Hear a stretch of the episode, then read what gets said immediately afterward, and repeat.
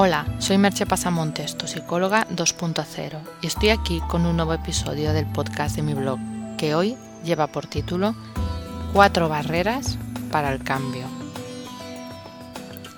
No es la primera vez, ni será la última, que hablo del cambio y cómo podemos realizarlos, ya que uno de los objetivos de mi blog y de los podcasts que realizo es daros herramientas para que ampliéis vuestro mapa mental. No es que cambiar sea una obligación, ni mucho menos. Es una opción. No hay ninguna obligación de hacer algo que no queramos hacer. Pero lo que no tiene sentido es que nos quejemos de nuestra situación y no hagamos nada para mejorarla.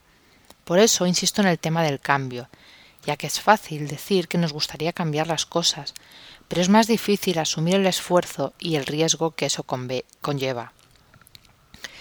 Y el modo de evitar hacer los cambios abarca un amplio abanico de excusas, desde las clásicas yo soy así, hasta todo tipo de motivos de los más variopintos.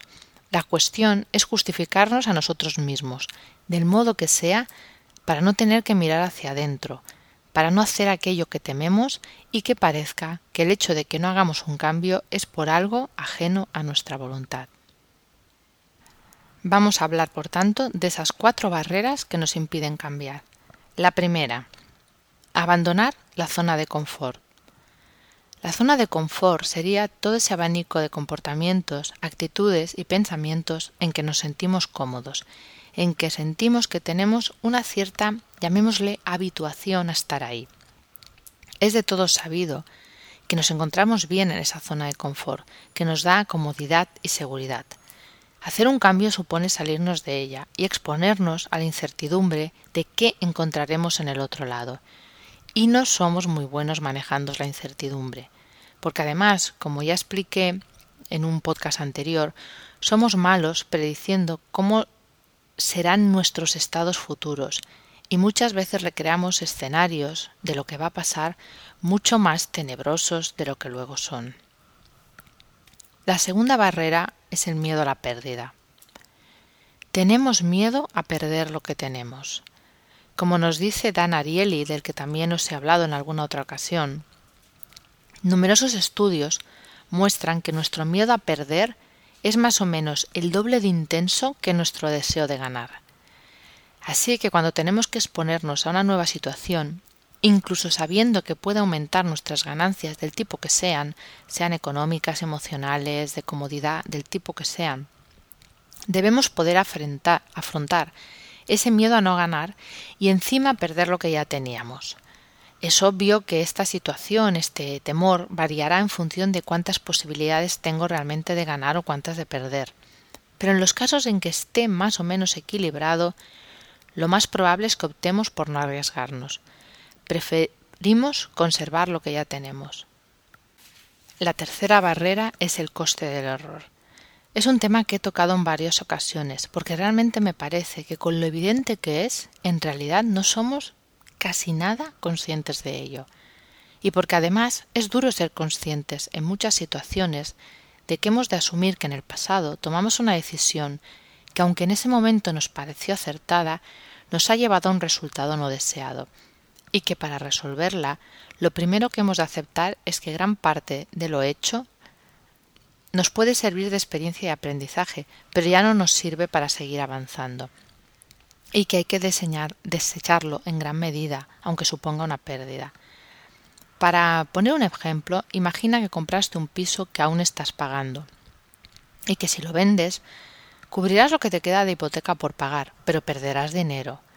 Pero tú tienes claro que ya no quieres vivir en ese lugar, que ya no te aporta nada, que tu camino está en otro sitio. Quizás puedes vender y asumir la pérdida, o alquilar por un coste inferior al de la hipoteca y añadir tú algo de dinero al mes. Pero no quieres perder, y ese no querer perder dinero te impide tomar la decisión de marcharte, y mientras te estás perdiendo la oportunidad de hacer lo que quieres en otro lugar.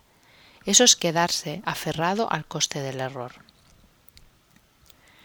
Y la cuarta barrera, o tal vez podríamos decir el resumen final, yo lo llamaría la huida hacia adelante es lo que se produce cuando se suman todos los puntos anteriores y se produce esa huida hacia adelante. Una huida hacia adelante es lo que hacemos cuando a pesar de tener claro que siguiendo en la misma línea obtendremos los mismos resultados, esperamos milagrosamente que se produzca algún tipo de variación. No es que huyamos hacia adelante porque somos tontos y no nos damos cuenta que estamos haciendo lo mismo, pero pensamos que tal vez necesitamos más insistencia, es decir, que el fallo ha sido intentarlo poco, y entonces lo intentamos con más ánimo, con más fuerza, o esperamos que algo cambie a nuestro alrededor y se produzca el resultado esperado. En este caso confiamos al azar la obtención del resultado o a que otras personas hagan algo. Pero lo único que sucede es que seguimos arrastrando el problema y tal vez haciéndolo más grande. Por, por, eso te invito a que escuches este cuento de la sabiduría tradicional oriental que nos dice así. En una tierra en guerra había un rey que causaba gran temor. En lugar de matar a sus prisioneros, los llevaba a una sala donde había un grupo de arqueros en un lado y en otro una inmensa puerta de hierro, sobre la cual se veían grabados de cadáveres cubiertos de sangre. En esta sala les hacía formar un círculo y les decía a cada uno que eligieran entre morir a flechazos por sus arqueros o pasar por esa puerta. Y añadía Detrás de esa puerta yo os estaré esperando. Todos elegían ser muertos por los arqueros. Pero un buen día, al terminar la guerra, un soldado que durante mucho tiempo había servido al rey se dirigió a él para preguntarle Señor, ¿puedo hacerle una pregunta? Dime, soldado. Señor, ¿qué se esconde detrás de la puerta? El rey contestó Ve y mira tú mismo. El soldado hombre de gran valor, se dirigió a la puerta y la abrió dispuesto a afrontar aquello que le deparara el destino.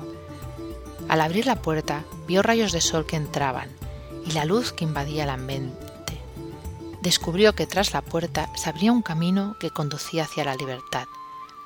El soldado, embelesado, miró a su rey y éste le dijo Yo les daba la oportunidad de elegir, pero todos preferían morir arriesgar a abrir esa puerta.